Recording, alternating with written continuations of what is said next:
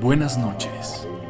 Bienvenidos a La Pasta, el podcast donde revisamos historias increíbles y asombrosas que pudieron haber sucedido o no. Hola, buenas noches, yo soy Salva Y yo soy Juanjo. y esto es La Pasta Podcast transmitiendo desde Metepec para el universo entero. Así es. Todas las galaxias están cubiertas. Con nuestro equipo de video y audio.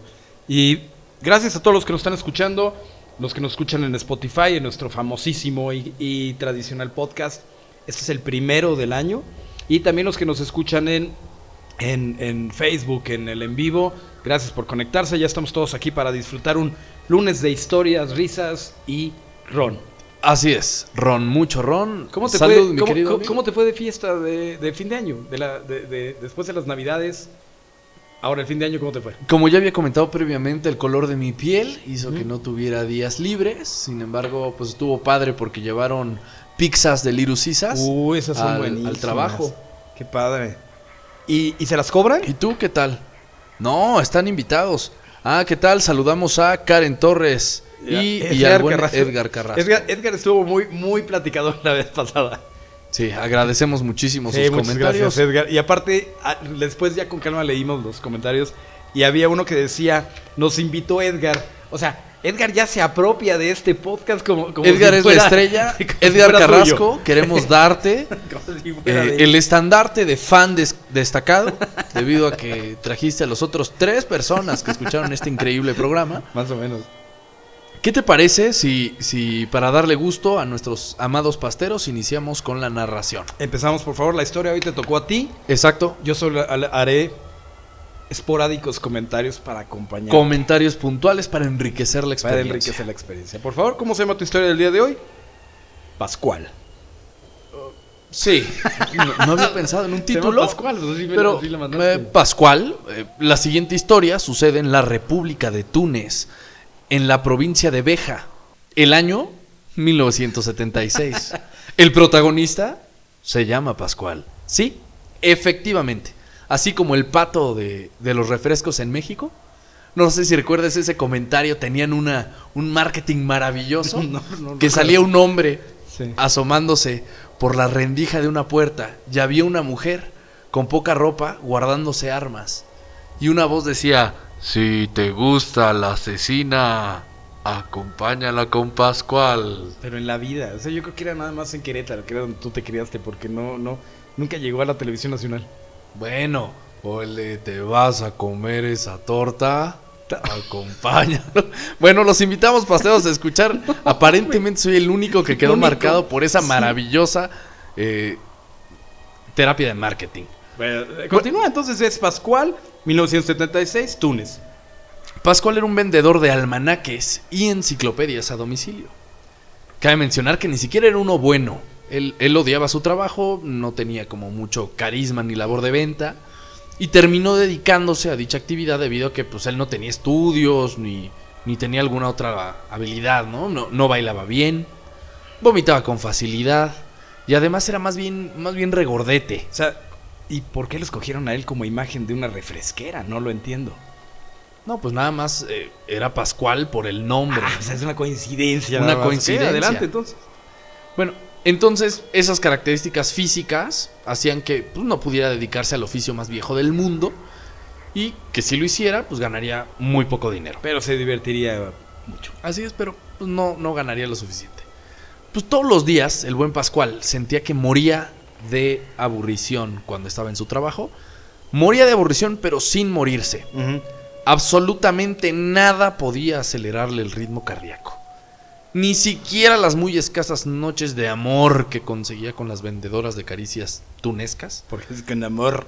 Amor Ujú. que fingían amarlo por esos 30 minutos de renta. Por sus 500 varos de placer. Así es. Ni siquiera cuando encontraba un billete de sorpresa en algún pantalón sin lavar. Qué alegría es esa, ¿no? Nada. Nada hacía que sintiera alguna emoción que no fuera el inmenso e incorregible hartazgo hacia la vida misma. Como muchos. Pues básicamente como está describiendo la vida adulta, ¿no? Salud, mis queridos pasteros. Pues vendía almanaques, diccionarios y enciclopedias para poder llevar comida a su mesa. Llevaba ya 26 años vendiendo esas enciclopedias. Una vida completa. Sí, y se vendían tan poco que él ya había aprendido a quitarles el encuadernado y ponerles uno, uno así nuevo, con el año actualizado y estafar a algunos incautos con sed de conocimiento. Con sed de conocimiento y, y- y tal vez lo que hacían también es este asunto que hacen muchos de poner en su librero una enorme cantidad de libros sin importar que sean y mucho menos que los hubieran leído, ¿no? Es, es lo que hace mucha gente. Exactamente. El, libro, libro, El libro. mamador que te deja seco, ¿no? Así que es. llegas a su casa y tiene un librero. Tiene, tiene libros como este de Caitlin Meyer de Cómo cagar en el monte. Ese sí, Es real, es real, ¿eh? Ese o te este de Mark Leiner de ¿Por qué los hombres tienen pezones? ¿Por qué la gente escribe libros que se llaman así, güey? Pero bueno, eso no nos lo, increíble, güey, es, el- es como un editorial, güey. Dice, Los lanza. oye, a ver, háblame eso de, de los pezones. Lo más increíble es que yo tengo la edición 1 de cada uno de ellos. No lo dudo. Pues este vato tenía una rutina, rutina diaria horrible. Era muy parecida a la de cualquiera de nosotros, mis queridos pasteros. Al terminar el día, iba a su horrible departamento con olor a humedad y se sentaba en una vieja silla de madera que probablemente tenía la misma edad que sus enciclopedias. Y se sentaba a mirar las cuarteaduras del techo. Eh, techo blanco salva. Eh, Zacarías le hubieras puesto mejor a, a- en vez de Pascual. Sacazonapan. Sí. Bueno, un día se sentó a sollozar, recargó su cabeza en la o sea, mesa. alguien dice, ¿me voy a sentar a sollozar? es una acción completa, así. O sea, no, no creo que le haya dicho, voy a sollozar. Sucedió simplemente, sucedió su- simplemente. sucedió, claro. Recargó su cabeza en la mesa y de repente escucha un... "Shh, shh". Levanta la mirada y había un hombre frente a él. Lo primero que se le ocurrió fue tomar un diccionario Larousse, de esos grandotes. Sí. Lo levanta al aire como para asustar o amedrentar al visitante. Pues es que esas madres, güey, pesaban como 25 kilos. Entonces bien podría considerarse un arma. Seguro. El hombre no se inmutó y prendió uno de sus cigarrillos. Eran, era 1976, eran de aquellos que todavía no tenían filtro. O sea, en el 76 ya habían con filtro y también habían sin filtro. Bueno, él tenía de los de- sin filtro. Y. Pascual le grita, oye, pues, ¿quién eres tú? ¿Qué haces en mi casa? Oye, ¿y ¿no tienes otro cigarrillo? Sin filtro. El hombre le acercó la cajetilla, la dejó sobre la mesa. La verdad es que, que el visitante no parecía muy amenazador. Medía más o menos como metro y medio. Vestía un traje color verde claro, así como, como la popó que hacen los bebés que todavía no ingieren alimentos. Una corbata negra, de esas así delgaditas que ahorita se están Sí. poniendo de moda. La camisa mal fajada, porque tenía un, un abdomen prominente que impedía que, que se quedara en su sitio. Su rostro sugería que al menos tenía, pues tal vez unas cinco décadas de edad, o un poco menos, pero era muy evidente que no hacía pilates ni tenía dieta libre de O sea, gluten. Medía unos 50, tenía un traje verde, una corbata delgadita. Era Benito Juárez, güey. Fíjate que no, no, no lo había pensado. Sí, era Benito Juárez. Exactamente, pues podría ser Benito Juárez. Pero bueno, aún exhalando el humo del cigarrillo que, que estaba fumándose, comentó con una voz mucho más profunda de lo que Pascual habría imaginado, pues que saliera de ese cuerpo, güey. Y le dice, Soy yo, el señor de las tinieblas, Es el mismo que hace el maligno de los malignos, El mismo- aquel que reina en el infierno, aquel que alguna vez fue el más bello de los ángeles. Algunos otros me llaman Luzbel, Belcebú, Lucifer, aunque en realidad mi verdadero nombre es Cipriano. Además de que es un horrible nombre, de- me, me da mucho gusto darle la bienvenida al que hace la voz de, de la, de la cueva en Aladdin. ándale. Gracias. Pero quién hubiera pensado, ¿no? Que, Que alguien que con este ese hombre, poder se llame que el Cipriano. diablo, su verdadero nombre fuera Cipriano, ¿no? Bueno. Pascual no creyó una palabra de lo que este hombre decía y empezó a reír a carcajadas. Al temible Cipriano no le hizo nada de gracia y le dijo, Voy a borrar esa sonrisa de tu cara. y así, güey, como por arte de magia desapareció la boca de Pascual. Sí, Qué bueno que literalmente no- qué- qué bueno que no le desapareció. dijo, me cagas. No, eso hubiera sido peor. Ya no podía emitir ningún ruido. Ya no estaba la abertura de los labios, ahora fue Cipriano quien empezó a reír. Pascual aterrado se acercó a él y sin poder emitir un solo sonido, yo me imagino que porque pues, pues- pues no tenía boca, ¿no? Claro, sí, o sea, que, le, como que le decía, "Mm, mm". lo toma de la solapa del horrible traje verde y lo sacude. Cipriano chasqueó los dedos y la boca de Pascual apareció nuevamente. Ay, qué bueno. Sí, Pascual estaba muy asustado, güey. Sus gritos tardaron algunos segundos en cesar. Sintió que se desmayaba. Así que nuevamente toma la silla donde estaba sentado, se deja caer en ella.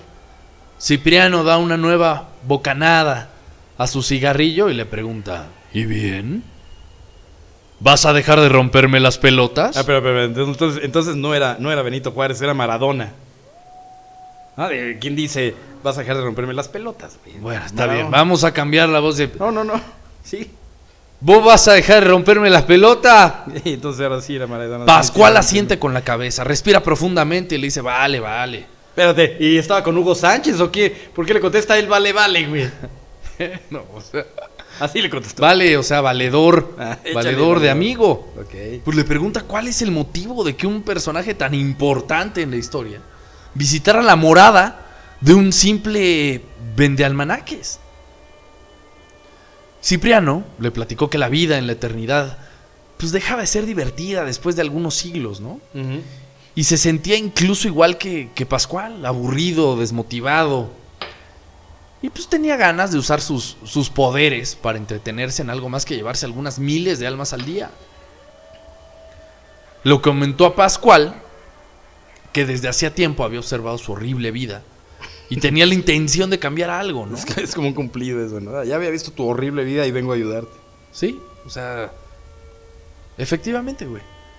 Estaba dispuesto a ayudarle siempre y cuando estuviera de acuerdo en darle algo a cambio. Pascual estuvo escuchando con atención y no dudó ni un segundo en ofrecerle tres almanaques seminuevos Sí. a cambio de una vida pues más divertida. Muy recientes. Sí, o sea, Cipriano se sintió medio conmovido por la imbecilidad de Pascual, ¿no? Y eso no es fácil. Era como Godínez en el Chavo del 8, ¿no? Exactamente, exactamente era como Godínez. Conmover al rey del Averno es una proeza. Entonces le ocurrió algo mejor y, y bastante más trillado. ¿Qué tal si te ofrezco inmortalidad a cambio de tu alma? Pascual no sabía dónde estaba el alma, con qué se comía. Es más, ni siquiera sabía de su existencia, entonces no, no chistó en aceptar. Cipriano le platicó que ni siquiera se daría cuenta de que se había llevado su alma. Sacó de la nada, así del aire, Ajá. un contrato y una pluma.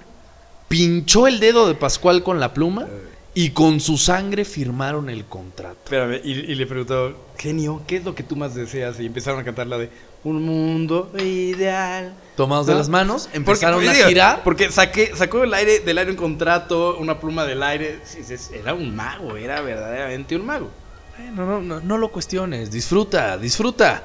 Entonces Pascual eh, le pregunta, oye, Cipriano, ¿y ¿la pluma no tenía tinta o qué onda, no? Y Cipriano le dice, pues la verdad es que sí tenía tinta, pero era, es mucho más dramático Claro. si firmamos este contrato con, con sangre. Debe haber más. Cipriano desaparece, salva. Con una nube así. ¡pum! Pascual se queda ahí pasmado, con el dedo que ya no le estaba sangrando, ¿no? Esa noche no pensó demasiado en lo que había sucedido, supuso que el cansancio le había jugado una mala pasada y lo había imaginado todo. ¿Quién en su sano juicio no aceptaría tres almanaques seminuevos a cambio de su alma? Ah, ¿verdad? ¿Qui- ¿Quién dice deja de romperme las pelotas? También esa es una pregunta. Bueno, pero no lo dijo así. ¿Vos vas a dejar de romperme la pelota? Entonces, ya, ya que te pide un almanaque o, o no los acepte, pues. Bueno, pues Pascual se levanta el otro día para preparar el desayuno. Iba a preparar unos huevitos con salchicha, que es un platillo pues muy habitual para el desayuno en Túnez. Mm, Por supuesto. Y estoy seguro que ninguno de los cuatro pasteros que nos están escuchando Ah, no son podrá diferir en lo que estoy comentando. Pues prende la estufa, pone la sartén y al cabo de unos minutos decide poner a prueba sus nuevos poderes. ¿De acuerdo? De acuerdo, por favor. Se arma de valor y posa su mano derecha sobre el ardiente sartén. ¿Qué crees que pasó? Me imagino que se quemó. ¡Nada! No, no puede ser. No pasó nada, ¿Qué su es mano esto? estaba ¿Magia? íntegra. No existió dolor, ni sensación desagradable alguna. Para corroborar puso las salchichas para asar y éstas iniciaron a emitir el sonido clásico que los obreros le hacen a las damas en la calle. Sí. El... tss. Así es. Pascual se sintió sorprendido y tal vez un poco contento, ¿no? Igual estas nuevas habilidades le pueden dar algo de, de condimento o de sabor a su horrible existencia. Lo primero que hizo fue dejar los almanaques y las enciclopedias en su casa. O sea, me está, espérame, me estás pidiendo que te sirva una cuba. Ah, Efectivamente. Ok. Bueno, si era indestructible e inmune a todo, A ver, te voy a servir. Supongo que dejar de comer ya no era necesario, güey. Pero, ¿y- pues, ¿qué iba a hacer con la renta? La verdad es que no era, no era un hombre característicamente responsable. Entonces no se preocupó por ello. Pasó todo el día divirtiéndose, metiendo tenedores en contactos eléctricos, lanzándose del cuarto piso donde estaba su departamento. Y pues a manera de juego intentaba llegar cada vez más lejos, ¿no? Pero la emoción duró muy poco, Salva. Sí, necesitaba algo. Necesitaba algo más adrenalinoso, güey. Adrenalítico. Sí, por la noche fue a la zona roja de su ciudad. Bueno, En la zona rosa había una. Había música. sí, pero me lo imagino así. Esa, esa canción es así como erótica, Túnez, ¿no? sensual. La zona roja de Túnez. En Túnez, sí. Había plena y absoluta decadencia adornada por luces neón. Había atracadores, damas de la vida galante, vendedoras de caricias y muchísimos bares de mala muerte. Ojalá si pues, nos pudiera pasar la dirección de, de algunos y si nos está escuchando el buen Pascual. Sí, pues que, que nos, que nos pase el contacto. El chiste es que entra a un bar Ya regresé, compañeros. lo primero que hace es pedir una cerveza. En Túnez las cervezas se sirven en, en tarros enormes de hasta 3 litros. Pero cuando dices entra a un bar, me suena como así chiste. Entra a un bar, un mexicano, un tunés y un español. ¿no? y piden así. Pero no Sí, es esto, ¿verdad? Se está cayendo el avión. Sí. Entonces el de Túnez pide una cerveza de 3 Sí. litros. Pues agarra la cerveza que pidió el hombre de Túnez, la bebe en menos de un minuto y nada, cabrón. Nada de qué. no hubo mareo, no hubo esa sensación de relajación cuando, cuando le das el primer sorbo a la bebida. Sí, sí. Nada, cabrón. Náuseas, nada. Entonces decide quedarse sentado en la barra. Ahí se queda con su mirada de perrito triste. Mientras el, ban- el bartender buscaba hacerle la plática. Sí, como todo bartender. Acercándole la copa, ¿eh? Aquí se ve en la cámara así. Día, ¿Así di- es? día difícil, ¿eh? Sí, así. Pero mientras está limpiando Ajá, con un sí, trapo la barra y dice, Día difícil, ¿eh? Día difícil, ¿eh? Sí, efectivamente así. Güey, tú serías un Oye. buen bartender. No lo sé, pero, pero lo que sí es, gracias a todos los que están ya conectados, salud desde aquí. Salud, mis amigos. Salud, salud, no, que se sirvan alguna cosa. Porque recuerden que no es que nosotros los invitemos a ser alcohólicos, lo que pasa es que si ustedes escuchan estas historias en sus cinco sentidos al 100%, probablemente no sean divertidas porque no tiene sentido. Entonces hace falta romper un poco la, la realidad. Pero no tiene que tomar nada, también se puede inyectar cosas o tomar medicamentos controlados. Claro, siempre está la mona de guayaba. También. deliciosa. Bueno, entra al bar, güey. Al fondo del bar había una mesa de billar. Dos malandrines Voy a estaban mover aquí un poco la consola, ¿eh? teniendo una acalorada discusión. Dos No sé- malandrines. Sí, dos malandrines. Que no es lo mismo que dos mandriles. No, eh, no sabría decirles qué discutían, ya que pues, pues como bien saben, ni Salva ni yo hablamos aquel idioma que se habla en Túnez. que- Ni siquiera- es más, eso Desafortuna- demuestra que ni siquiera sabemos qué idioma se habla en Túnez. No, no, ni siquiera me tomé la molestia de investigar qué hablan en Túnez. Pero bueno, Pascual Increíble decide la acercarse, flojera. Se para con torpeza detrás del malandrín que vestía un chaleco de piel. Ya sabes tú, el gordito, güey, que se pone un chaleco de piel, Sí. tiene el pelo largo con algunas A- a- canas. Amarralonja. La barba, así es, la barba mal cuidada, así que parece vello púbico de abuelito, así, güey. Y que le desvía el tiro sin querer. El malandrín se gira y sin decir una sola palabra, golpea en el rostro a Pascual con el taco, ¡pum! Y se parte en mil pedazos. ¿El rostro de Pascual o el taco? Él era indestructible. El taco. El taco se parte a la mitad y a Pascual no se le ha movido un pelo. El agresor queda sorprendido y se, va, se ve indignado, ¿no? Pascual toma la cerveza que había dejado aquel hombre rudo y la bebe. O la derrama. La bebes o la derramas. Va la fría, papi. Va la... Saludos a la mimosa. El otro jugador, Dale un trago a tu, si quieres, a tu, a tu de esta y mientras yo, yo contesto algunas de las preguntas que están por aquí. Alguien pregunta de qué trata y alguien contesta que de un masculino de 50 años obeso similar a Benito, el, el mismo Edgar que siempre... de- él es el, el verdadero dueño de este podcast, ¿no? Y pone toda la descripción. Gracias Edgar por dar eh, ahí la referencia. Pero pues también se les invita a que lleguen temprano, ¿no? A que la gente dé Por seguimiento. favor, aquí somos como un reloj suizo. Lleguen temprano o ya no se presenten en la clase. Entonces llega Pascual, se bebe la, la bebida que había dejado el otro rufián. Y el otro jugador le dice, oye, ¿sabes qué? Vamos a echarnos una partida de ah, billar. Me parece interesante que no te pase nada cuando te rompen un taco en la cabeza. Güey, eran rudos, güey. O sea, era algo que veían todos los días. Yo creo que hasta ya Normal. los hacían más frágiles para que no hubiera problema. Pues tú sabes que el billar es más divertido si lo juegan dos personas. Siempre. Jugaron un buen rato. Y, y el otro hombre, la verdad es que no perdía uno solo de los encuentros. Estaba medio aburrido por, porque Pascual no tenía ni un centavo de, de los centavos que utilizan en Túnez para lo- apostar. Tampoco lo pudiste investigar. No, tampoco tuve el interés de buscarlo. Le reta a subir la apuesta y Sí, le o dice, sea, ¿sabes de, qué? de nada a. Tal vez no vamos a apostar dinero, pero con esa voz aguardientosa, o el equivalente en Túnez a la bebida que da, le dice, ¿qué te parece si para la próxima partida apostamos un dedo? Oye, como, como te acuerdas la vez que tú apostaste un dedo y no se detuvo ahí? ¿Fue toda la mano completa? No. ¿Te acuerdas, sí te, sí te acuerdas de esa vez? No, no, no me acuerdo. bueno, el que pierda el próximo encuentro le permite al otro cortarle el dedo de su elección. Ah, era cortarle el dedo. Ya, perdóname, yo no entendí. No, no, mi es que comentario. normalmente los juegos de salva im- implican introducirlos, no, no, no, no, perderlos. no, no, no, no, no, o perderlos, pero en, en el recto, ¿no? De- del otro. Uy, pero a ver, también yo quiero hacer una, una, una acotación en ese sentido. Nos mandaron mensajes de, de que, que creo que, que están confundiendo nue- nuestras eh, ¿qué? gustos. Y, y no es ningún problema que nadie tenga algún tipo de gusto por otro hombre. ni No, nada. Salvador tiene algunas Pero, perversiones y parafilias es- que son muy Es- particulares. eso es exactamente lo que quiero explicar. Entonces, no, no nosotros, pues, lamentablemente, o, o- o por lo que sea, no, no, no somos homosexuales. Entonces, si nos envían mensajitos de ese tipo, pues la verdad es que no, no vamos a llegar a ningún lado, muchachos. Dejen, de- dejen de enviar eh, mensajes de ese tipo, ¿no? Digo, Sí. esto solo es una cota ahí pequeña. Sa- Salvador, ven, ven que el niño es risueño y le hacen cosquillas. Ven que la niña ya le están mandando el pack. ven Tristemente, puros caballeros. Y, y puros, tristemente. ¿Sí? La niña es lo que le pone reggaetón. Bueno, el chiste es que Pascual, yo estaba aburrido, y acepta subirle a la apuesta. Que fue entonces cortarse un dedo al que pierda. Sí, así como había perdido todas las partidas hasta ahora, ¿qué crees que pasó? Pues vuelve a perder. El hombre rudo estaba eufórico, cabrón. Estaba emocionadísimo.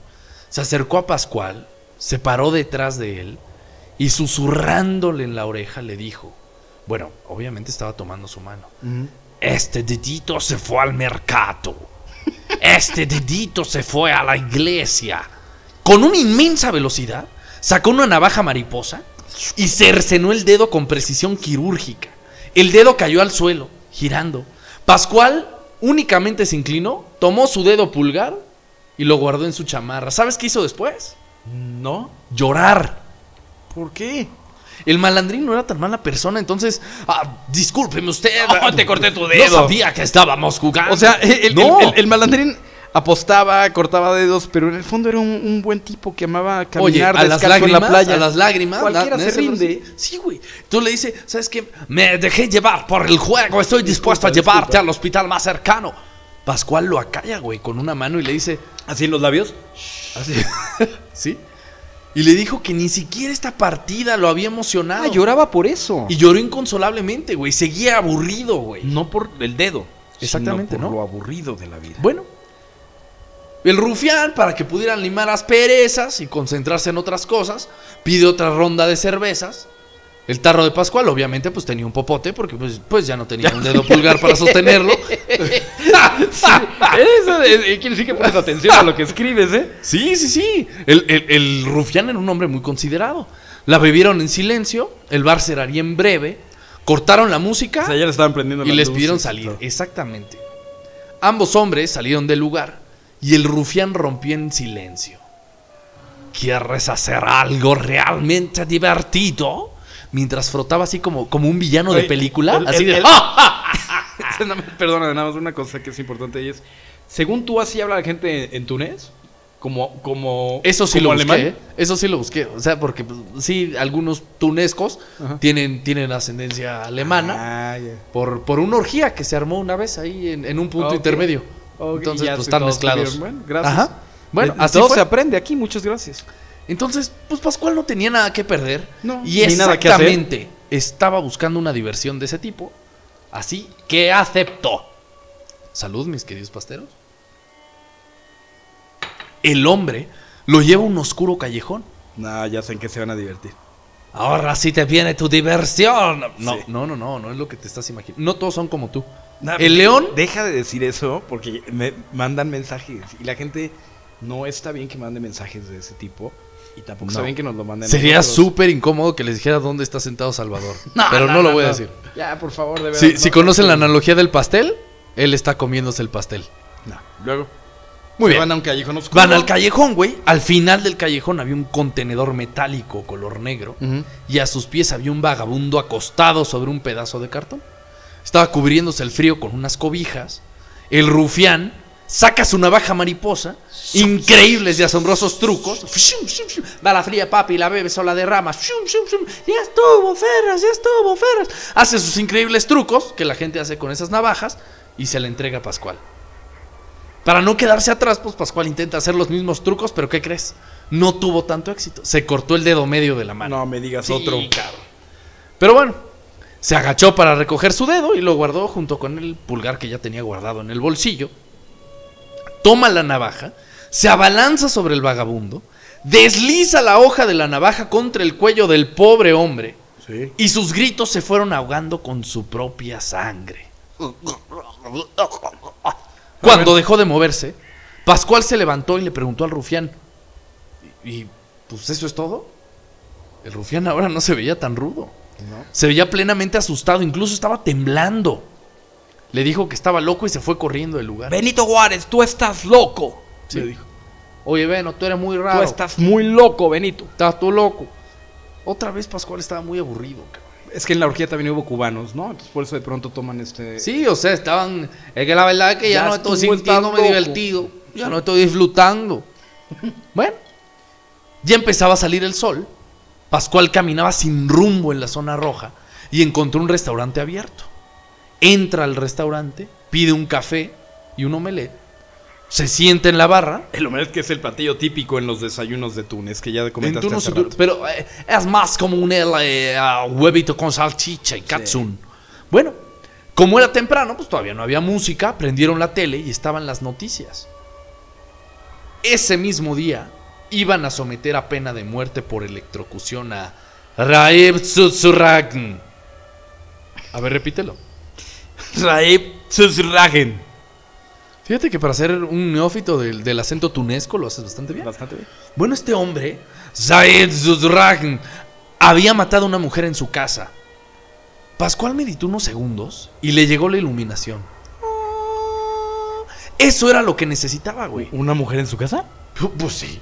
Güey, nada es más energizante que una buena dosis de electricidad en la cabeza. Y lo mejor, por, por el pacto que había hecho, güey. Lo mejor, pues es que no iba a morir, güey. ¿De acuerdo? ¿Sí me estás escuchando? Excelente. Iba a ser como una muerte chiquita, güey. Pues Iba a ser como una muerte chiquita, te mueres y no te mueres. Sí. Sale sin pagar del restaurante y se entrega ante el primer policía que encuentra. Confiesa haber asesinado al vagabundo y que se divirtió. Yo lo maté Y me salí sin pagar y del lo restaurante. disfruté. Así es, también se sa- y me salí sin pagar de un restaurante. Lo esposan y lo llevan a prisión preventiva. Su caso la verdad es que no era muy difícil. Así que fue condenado inmediatamente por homicidio en primer grado y sentenciado a lo que él deseaba más en la vida. ¿Qué? La silla eléctrica de Túnez. Los días que pasó en el paso de la muerte o Death Row, para los que nuestros pasteros que sí fueron a un kinder de paga, The Last Green Mile también se llama, ¿no? Así es. Bueno, pues fueron para él, para él fueron como unas vacaciones, güey. Todos los días estaba tratando de dormirse temprano. Ay, ya me voy a dormir. Sí, ay, sí, ya quiero despertarme temprano para ver si mis regalos están debajo del árbol en Navidad. Igualito. El esperado día llegó. Hoy moriría. En sentido figurado. En la silla eléctrica. Así como una película, güey. Lo llevaban esposado hasta que vio la silla. La verdad es que se sintió un poco decepcionado porque era un poco de menor tamaño de lo que él imaginaba. Como siempre pasaba con los juguetes, ¿no?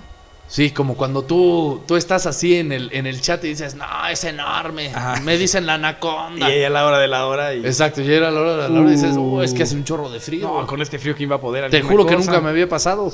Bueno, pero aún así la emoción para él era desbordante. Cuando le preguntaron sus últimas palabras, ¿qué Sí. crees que preguntó? No tengo idea. ¿Cuántos voltios tiene la silla eléctrica?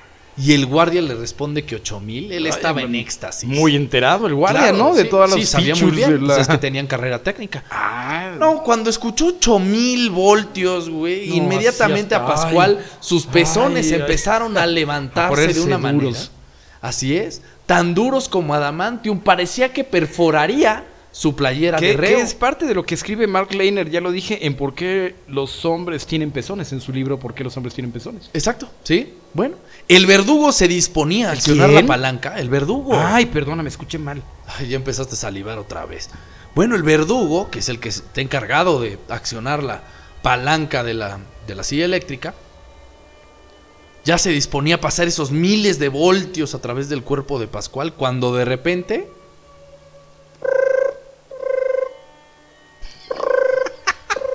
Güey, como es un programa en vivo, tengo que hacer sonidos, cabrón. Son los incidentales. Y era el comisionado O Gordon. era un celular viejito, güey, y así de... Suena el celular entonces del, de- del, comisionado teléfono Gordon, rojo, del del comisionado Gordon. Esa es, esa es como palabra de, película Sí. traducida al español. O el comisionado está llamando al teléfono Sí, rojo. así es. No, no sabía qué estaba pasando, güey. El guardia contesta y después al alrededor de un minuto cuelga el teléfono, refunfuña en el idioma que hablan en Túnez. Levantan de la silla a Pascual y lo regresan a su celda. Pascual gritaba, berreaba pidiendo su castigo ejemplar, güey. Se había puesto incluso ropa interior limpia, pues por si se hacía sus necesidades. Como al le tener pasa a todos, claro. Llevaba días preparándose. No podían quitarle ¿Para hacerse lo del baño? Sí. De hecho, no había defecado. Estaba guardando para tener una explosión. No podían quitarle lo único que lo haría sentir vivo, güey. Esa noche llegó el guardia y le explicó que exactamente ese mismo día, para la mala suerte de este hombre, los activistas habían logrado que se aboliera la pena de muerte en Túnez. Maldita gente organizada y de buenos sentimientos. Así, Desgraciados. Maldita bondad. Se iban a deshacer de la silla eléctrica e iban a poner una guardería para los hijos de los reos. ¿Ves? Al día siguiente iba a tener su juicio para determinar su nueva condena. Pero ya no la muerte. Pascual no durmió esa noche, güey. La emoción y la añoranza se habían convertido en ira, alternando con tristeza.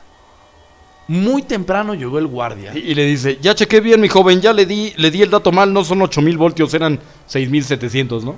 Sí, digo, no, no, pues mil, mil, mil perdones, ¿no? Pero de todos Disculpe, modos, le pues di ya. mal el dato. ¿Sí? Llega el guardia, lo llevan ante el juez.